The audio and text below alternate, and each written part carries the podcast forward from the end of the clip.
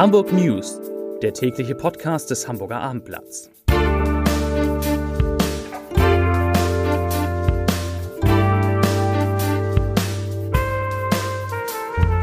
Moin, mein Name ist Lars Heider und heute geht es um das schwere Unglück auf einer Großbaustelle in der Hafen City, bei dem fünf Menschen ums Leben gekommen sind und zudem es neue Erkenntnisse gibt. Weitere Themen. Der Hamburger Sportverein verzeichnet einen Millionengewinn. Der Hafenkonzern Hala muss dagegen starke Einbußen hinnehmen und Richard David Precht sorgt mit einem Satz bei einem Kongress in Hamburg für, sagen wir es mal nett, Verwunderung. Dazu gleich mehr. Zunächst aber wie immer die Top 3, die drei meistgelesenen Themen und Texte auf abendblatt.de. Auf Platz 3 tödlicher Arbeitsunfall, gravierende Mängel auf Baustelle. Auf Platz 2 Verkehrschaos rund um den Elbtunnel nach Unfall und Sperrung. Und auf Platz 1 Verkehrssenator Agnes Tjag sagt, Züge können in Hamburg gar nicht pünktlich kommen. Das sind, das waren die Top 3 auf abendblatt.de. Wenige Tage vor dem schweren Arbeitsunfall mit fünf Toten vor rund zwei Wochen in der Hamburger Hafen City haben die Behörden Mängel auf der Unglücksbaustelle festgestellt. Die letzte Kontrolle durch das Amt für Bauordnung und Hochbau erfolgte dort am 20. Oktober und somit zehn Tage vor dem Einsturz eines Baugerüsts, wie aus einer Senatsantwort auf eine kleine Anfrage von CDU-Fraktionschef Dennis Thering hervorgeht. Bei der Kontrolle stellte das Amt, das zur Behörde für Stadtentwicklung und Wohnen gehört, demnach unter anderem folgende wesentliche Mängel fest. In einigen Bereichen fehlten Absturzsicherung, die persönliche Schutzausrüstung einiger Beschäftigter gegen Absturz war nicht geprüft und der Schutz vor herabfallenden Gegenständen war nicht überall gegeben. Thering sagte, seine Anfrage zeige, dass dem Senat diese Mängel bekannt gewesen seien. Und er sagt wörtlich, ich zitiere, die Sicherheit auf Hamburgs Baustellen muss höchste Priorität haben. Vor diesem Hintergrund ist es für mich fraglich, wieso der Senat auf der Unglücksbaustelle nicht eingriff. Zitat Ende.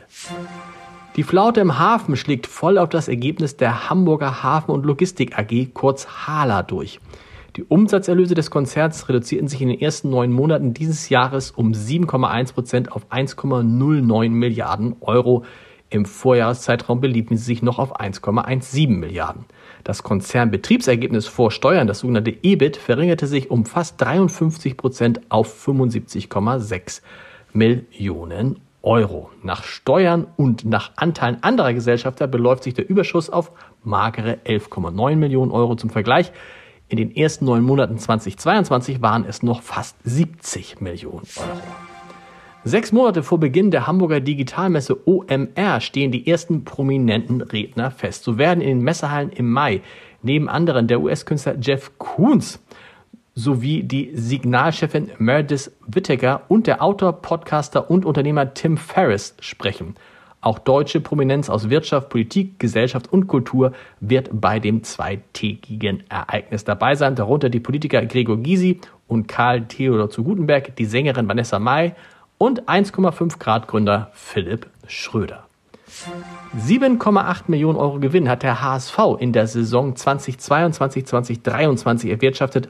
Das teilte der Club heute mit. Allein die Teilnahme an den K.O.-Spielen um den letzten Startplatz in der Bundesliga sorgte für Mehreinnahmen um die 1,5 Millionen Euro. Und durch die, das ist nicht so schön, durch die Nichtausschüttung der einkalkulierten Aufstiegsprämien sparte der HSV weitere Millionen. Nachdem die Hamburger zwölf Jahre lang nur Verluste geschrieben hatten, haben die Verantwortlichen nun immerhin das zweite positive Ergebnis in Folge erzielt. Dabei konnte der vor einem Jahr erzielte Gewinn von rund einer Million Euro eben um beachtliche 746 Prozent gesteigert werden. Und das, obwohl Mehreinnahmen aus dem DFB-Pokal fehlten, in dem der Halbfinalist von 2021-22 diesmal nur die zweite Runde erreicht hatte. Ent entsprechend zufrieden ist Finanzvorstand Erik Hüver. Der sagt nämlich, ich zitiere, der wirtschaftliche Turnaround ist vollzogen. Nach gesunder, nach konsequenter Gesundung haben wir nun eine neue Stufe der Stabilität erreicht. Zitat Ende.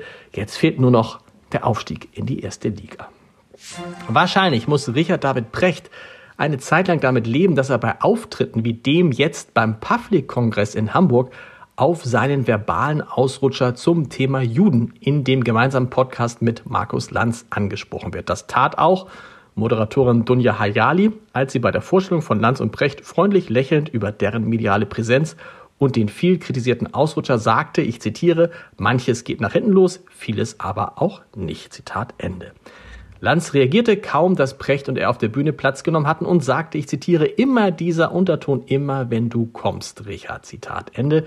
Und dann legte der Philosoph wie gewohnt los, sprach über die globalen Umwälzungen, die die Welt erschüttern und über den Wohlstand, der vor allem in Deutschland zu bröckeln beginnt. Die Angst, diesen Wohlstand zu verlieren, sei groß, sagte Precht, und dass das Wohlstandsversprechen die Leiterzählung in Deutschland nach dem Krieg gewesen sei. Und dann sagte Precht wörtlich, in Deutschland hat der Mercedes-Stern das Hakenkreuz ersetzt und man darf gespannt sein, wie dieser Satz in Deutschland nach der medialen Diskussion um den Philosophen aufgenommen sein, aufgenommen wird. So viel kann ich sagen. Mercedes wollte sich dazu nicht äußern, hat aber übermittelt, dass man dann über diesen Satz doch ziemlich fassungslos sei. So, und da gibt es noch einen Podcast-Tipp natürlich. Auf seiner Homepage werden für seine Bühnenprogramme Pointen im Sekundentag versprochen. Und tatsächlich bringt Jan-Peter Petersen seit fast vier Jahrzehnten die Leute nicht nur mit seinem Namen zum Lachen. In unserer Reihe Entscheidertreffen Heider erzählt der Kabarettist, wie er zu einem Teil von Alma Hoppe geworden ist und wie er weitermacht, nachdem sein Partner Nils Lönnecker seine berufliche Karriere beendet hat. Zu hören ist das Ganze unter www.abendblatt.de slash Entscheider. Und wir wir hören uns morgen wieder mit den Hamburg News um 17 Uhr. Bis dahin. Tschüss.